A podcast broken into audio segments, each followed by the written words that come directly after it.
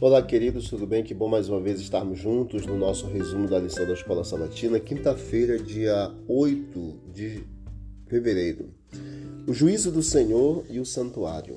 Leia Salmos 96, 99, 132 e você vai ver que o juízo ele acontece no santuário e o povo de Deus deve buscar a justiça, a retidão, e deve adorá-lo em sua santidade.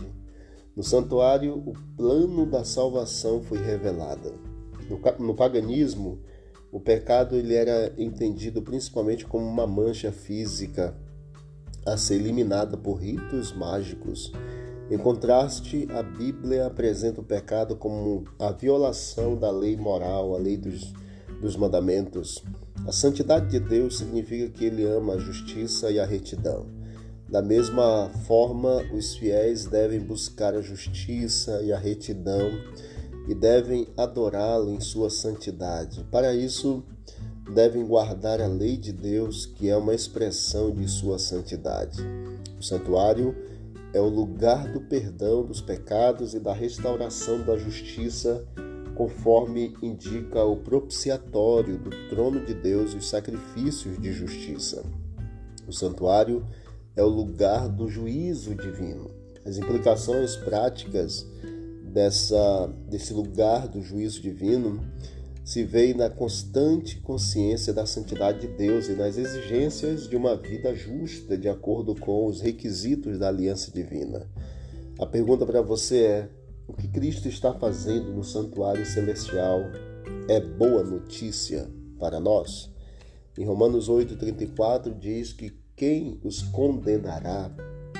Pois é Cristo quem morreu, ou antes, quem ressuscitou dentre os mortos, o qual está à direita de Deus e também intercede por nós.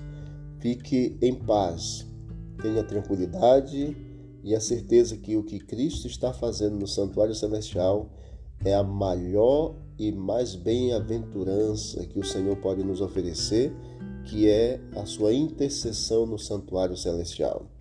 Ninguém pode condenar aqueles que estão em Cristo Jesus. Romanos 8:1 diz que nenhuma condenação há para aqueles que estão em Cristo Jesus, o nosso Senhor.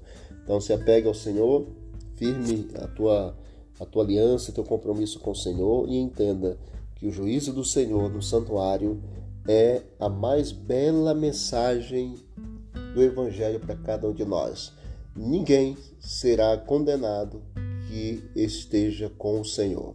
Condenação é para aqueles que se distanciam do Senhor e querem viver a vida dissoluta de pecado, e Deus nos garante a salvação e a eternidade se nós nos apegarmos a Ele. Que você se apegue a Ele e que você ande em caminhos retos, no caminho da retidão, em nome de Jesus. Vamos orar. Obrigado, Deus eterno, porque Tu és o nosso intercessor no santuário celestial e nesse juízo que nós já estamos vivendo, nós te louvamos porque o Senhor intercede por cada um de nós. Que essa intercessão seja é, o que nos, dá, nos dará direito, ó Deus, àquilo que nós mais almejamos, que é a vida eterna.